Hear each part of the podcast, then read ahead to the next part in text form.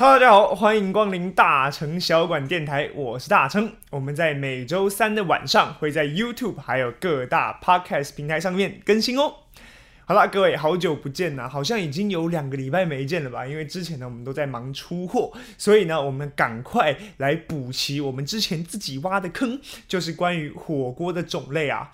在上一集节目里呢，我们讲到各式各样啊，世界各地的火锅。那今天呢，就让我们聚焦回台湾哦，在台湾有哪些常见的火锅，而它们的由来又是怎么样呢？好了，从这个一九七零年代开始呢，台湾冬天呐吃锅哦，吃火锅或者吃一些进补啊这样子类型的锅物就已经慢慢的在兴起了啊。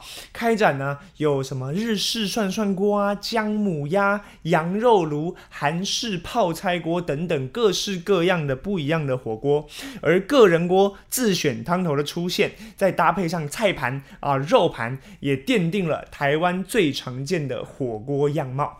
讲到这边，我自己分享一个经验呢，因为从小在台湾长大嘛，所以在台湾吃火锅的时候就会很习惯是怎么样呢？啊，通常都是啊会有一个小的锅子或者是大的锅子，但是呢每一个人都会有一个 set，就是呢会有一个菜盘嘛，菜盘上高丽菜啊，还有一些可能什么百叶豆腐啊、金针菇等等的，然后会有一个肉盘或者一个主菜盘。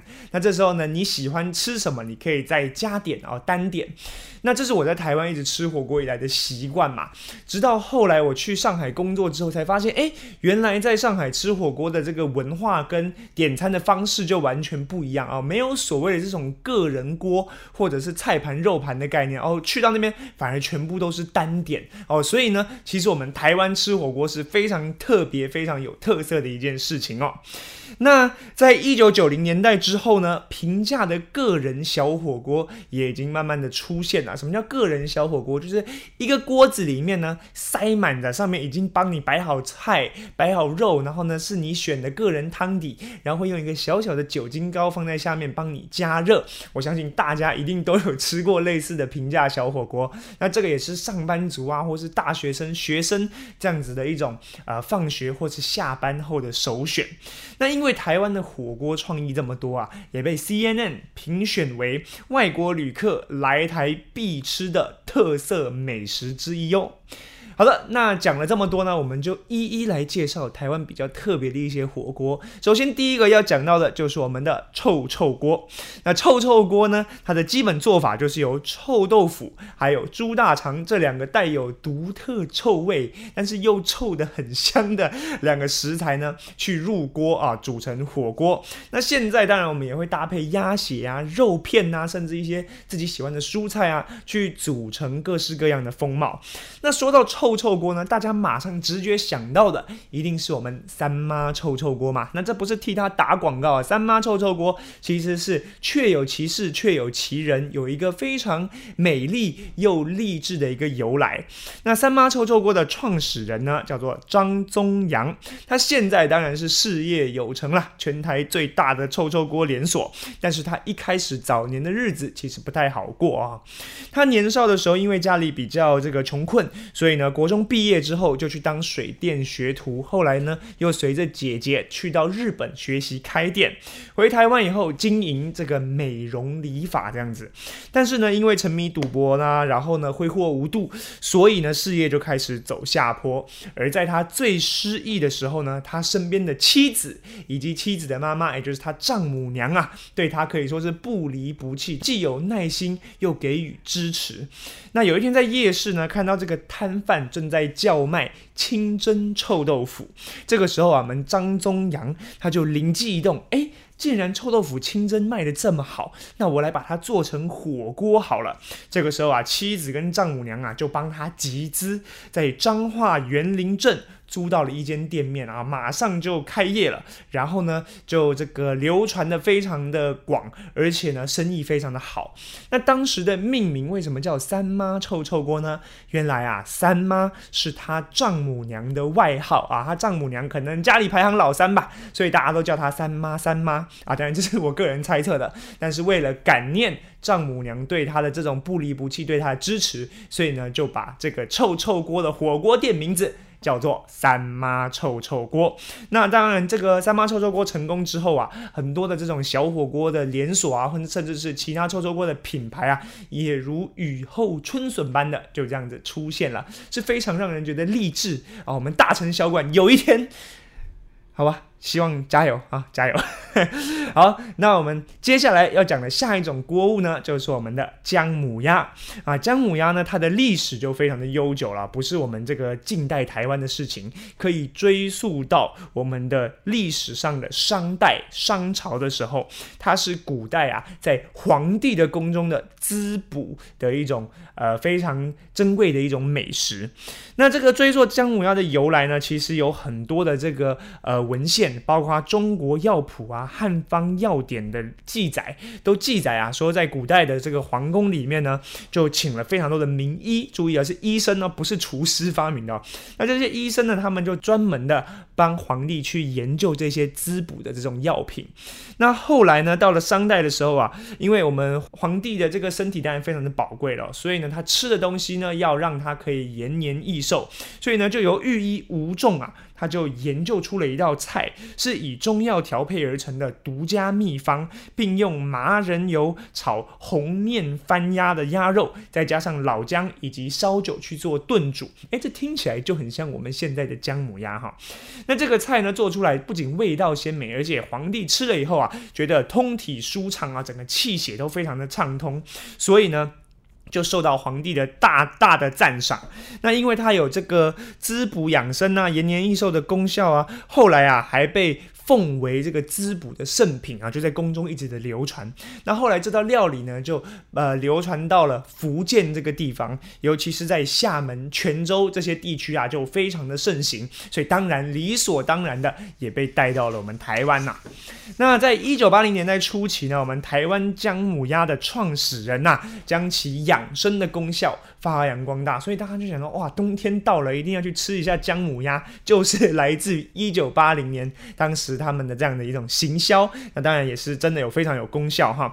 那在八零年代之后呢，台湾呢慢慢流行起来，将台湾特产的这个红面番鸭煮熟之后呢，用鸭肉、老姜啊，老姜就是姜母啦，然后搭配上胡麻油、米酒、中药的这个药材包，去放在客人面前的煎煮啊、熬煮，然后呢用炭火呢会更有那个味道，而且保温性更佳，好似啊这种鸭汤的火锅一般。所以今天呢，我们也。把它整理进来。那有一个有趣的小知识跟大家补充啊，就是说不同于台湾的姜母鸭，厦门的姜母鸭是呃做干的，就是一样的材料，也是用胡麻油，也是用鸭，也是用这个老姜片，但是呢，他们会把汤汁收的非常的干哦，然后看起来整个黝黑黝黑、油亮油亮的，非常好吃的样子。那这就其实做法上有一点点像什么？像三杯鸡啊。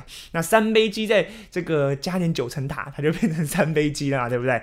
但是其实厦门的姜母鸭跟我们台湾的这种汤的就不太一样啊。好，接下来呢，我们要讲到的是另外一个滋补圣品，就是我们的羊肉炉。羊肉炉呢，在古老的相传，它是起源于五胡乱华时期。那五胡乱华里面呢，其中就有羌族嘛。那在羌族里面有一个特色料理，叫做全鼎羊。什么叫全鼎羊呢？就是在一个鼎里面啊。煮全羊，用一个很大的这个鼎，把整只羊放进去以后呢，在里面加入各式各样的中药材，比如说川穹、九尾草、断肠草、七星海棠等等等等各式各样的中药材，这样子去煮的一道菜呢，就叫做全鼎羊。那它呢，就有点类似像我们现在羊肉炉的雏形啊。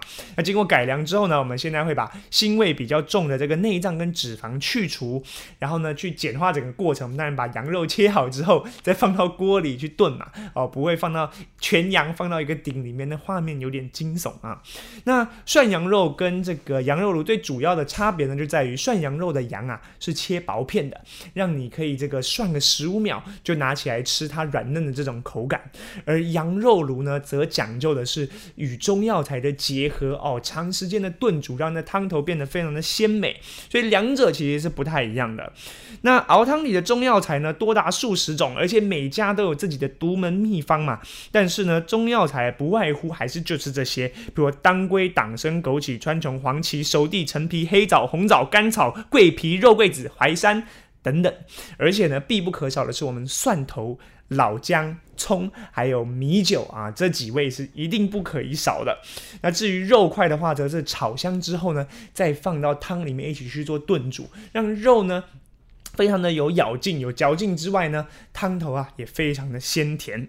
那我们这个羊肉炉其实，在台湾已经是非常的普遍的啦。那一般呢，都是选用我们的这个本土羔羊，但是也有店家讲究要使用两年以上的这种成羊哦，这样它的肉质比较稳定，就看大家喜欢怎么样的口感。而且呢，是每天从云林北港运来的活羊哦，这种温体现宰的，才能保证我们的羊肉啊有。最佳的口感喽。好了，最后我们要提到的，真的就是我们原始的台湾味，就是我们的石头火锅。那石头火锅最早呢，其实就可以追溯到我们台湾的原住民朋友啊。那以阿美族为例，阿美族的一种食煮法就是一种石头火锅。而当时的石头火锅不像现在，可能是一种饮食的形式。他们当时真的是用石头来烹煮这个料理的，那因为做法非常的简单原始，那举凡食材啊、容器呀、啊这个呃甚至什么汤勺啊等等呢，都是属于就地取材的。那族人呢从前出外狩猎工作的时候啊，只要带上一包盐巴，那利用最简单的素材啊，现场有什么用什么这样子的精神，所以呢就可以充分展现出当时的这种生活智慧。那他们做石头火锅或者是做这种石煮法的时候啊。会先取片槟榔叶，然后把这个槟榔叶呢稍微折一下、削一下，变成锅具的形状，然后呢在里面装满水啊，然后呢就放入今天打猎得到的可能一些鱼虾、野菜啊，甚至一些肉类啊，然后还有盐巴，就放在这样的一个水，然后食材，然后包在叶子里面。然后这个时候他们会做什么？他们会开始烧炭，然后呢，把一颗大石头在这炭里面呢烧到冒青烟啊，烧到变成白色，非常炙热的时候呢，再把这个炽热的石头呢放到我们刚刚说的这个叶子。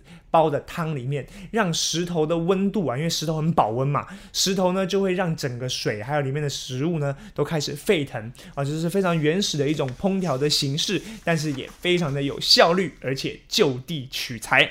那这样子煮熟了以后呢，就是一锅非常鲜美的这样的一个石头火锅。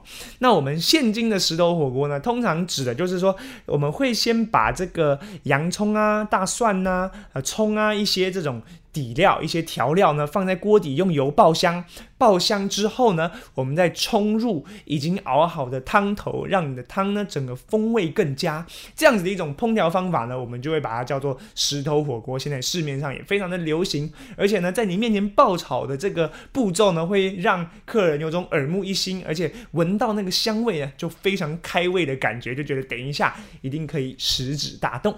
好的，以上就是我们介绍的一些比较特色的。火锅，那当然我知道大家最期待的，大 你怎么没有讲到麻辣锅啊？关于麻辣锅的事情呢，我们之后会专门做一集为大家讲解。那讲到吃火锅的话，呃，现在时间也慢慢的进入秋冬了嘛，希望大家在这个冬天呢，都能跟家人好好的团圆，好好的吃火锅，过一个好冬天。好的，我是大陈，我们就下期再见，拜拜。